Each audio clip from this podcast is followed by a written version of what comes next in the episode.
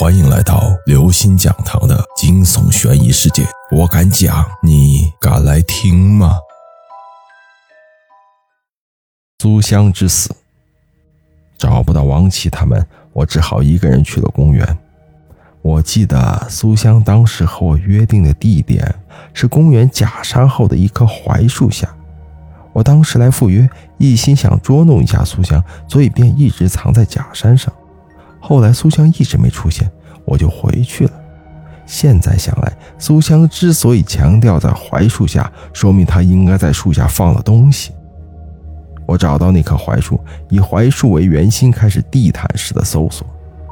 功夫不负有心人，我终于在距离槐树五米的地方找到了苏香埋下的东西。我小心翼翼地打开层层包裹，一张字条出现在眼前。展开字条，一行潦草的字跃然纸上：“徐然，你要小心，有人心怀不轨。杨子辰不是杨子辰。杨子辰不是杨子辰，这是什么意思？难道杨子辰是鬼？”我想了很久，还是没有明白这句话的意思。苏香的字写的这么潦草，说明他当时肯定时间紧迫，也许是遇到什么危险。他应该是发现了什么，才会留下这样一句话。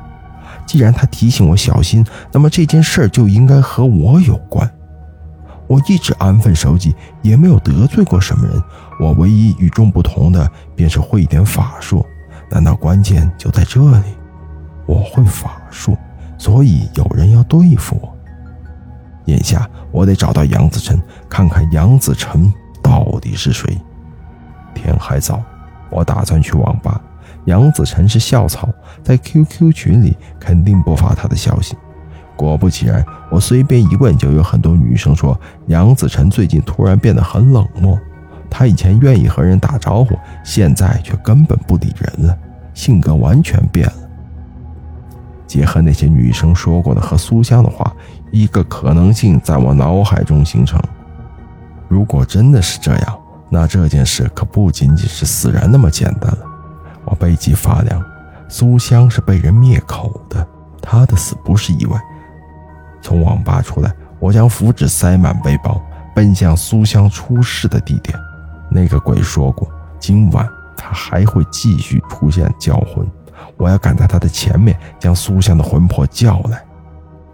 到了那个地方，天已经黑了。